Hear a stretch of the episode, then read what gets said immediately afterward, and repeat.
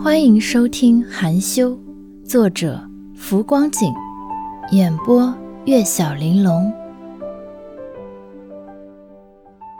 第二十集。嗯，猝不及防，楚西直接给笑喷了。他是抱着瞧热闹的心情，所以没帮两人解释。哪能想，他一向不声不响的堂哥这样上道，没否认就罢了。还帮人家买花，为毛啊？人家姑娘长得好看。一脸懵逼的胡思乱想，他下意识又去瞧苏沫。这虽然同岁，但看上去比他内敛安静许多的小姑娘，此时此刻，一张粉白小脸就跟十月的苹果一样红彤彤的。呵，好，三十八。摊主却不管那么多。临近下班了，能卖一盆是一盆，能赚一块是一块。听闻楚河答话，极其麻利地报了钱数。楚河点点头，微信付。话落，他便走去了摊主垂挂在一侧的架子上，塑封的二维码牌跟前，微微俯身，用手机扫了微信。他个子高，先前苏沫觉得最少会有一米八。可今天眼见他和许少辉站在一起，估摸着他应该差不多一米八五了，高而瘦削，扫码的时候俯下身，动作都显得让人委屈了。可不能否认的是，这样别扭的姿势都未能减弱他身上的出众气质，怎么看都是极其出类拔萃的一个人。因了这个插曲，几个人一路回去，苏沫都觉得窘迫。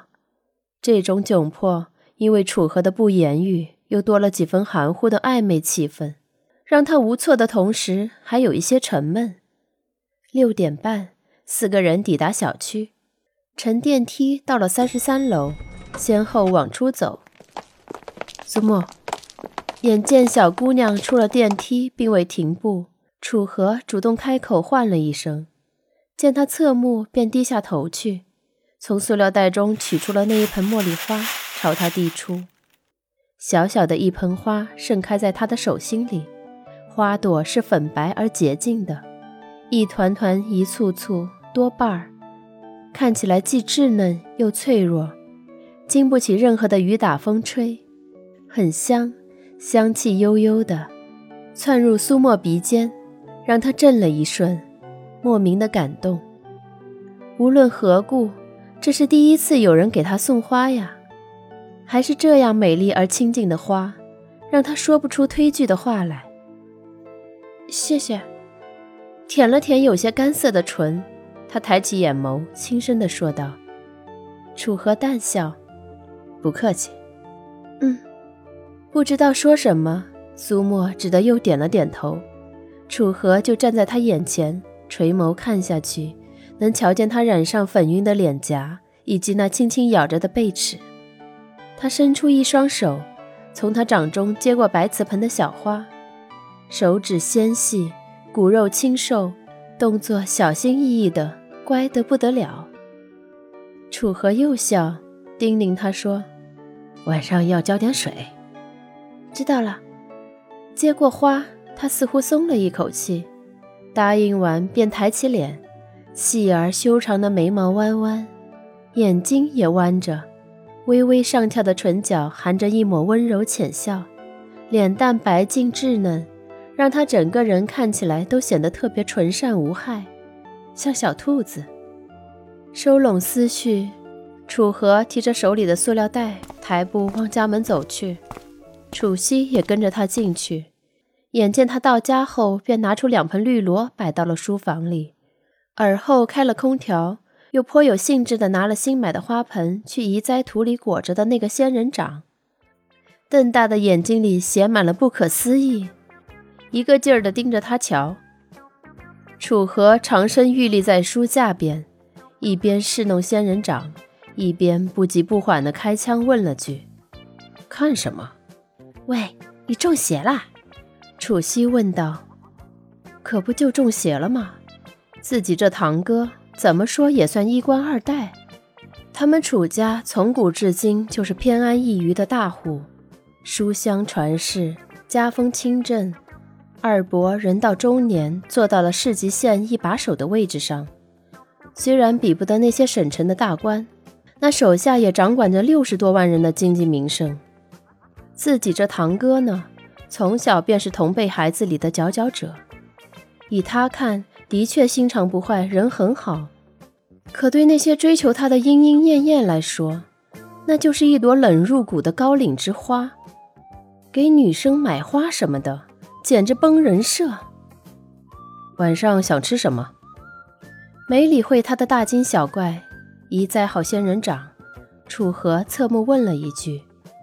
楚西嘴角抽搐：“，你不会是因为人家姑娘长得好看，春心萌动想谈恋爱了吧？小孩子不要这么八卦。”呃，楚西最不耐烦人家用这样的一副语气和他说话。闻言就跳了起来，气哄哄地说：“谁是小孩子啊？我成年了好吗？再说了，苏沫跟我同岁行吗？你说我小孩子，那他是什么？”他言之凿凿的样子让楚河一时语塞，懒得和他说。他拿了桌上玻璃杯，去外面饮水机跟前接水喝。这般作态，落入楚西眼中，可不就等于默认？他愣了一秒，又追出去，一脸义正言辞地说：“哎，你不会真看上他了吧？别了吧，你可是二十六的人了。二妈上次过来我们家，都提起要给你介绍女朋友的事了。人家姑娘才十八，大学还没念呢。你们俩要在一起了，这不等于老牛吃嫩草吗？” 楚河刚喝了一口水，被呛得不轻。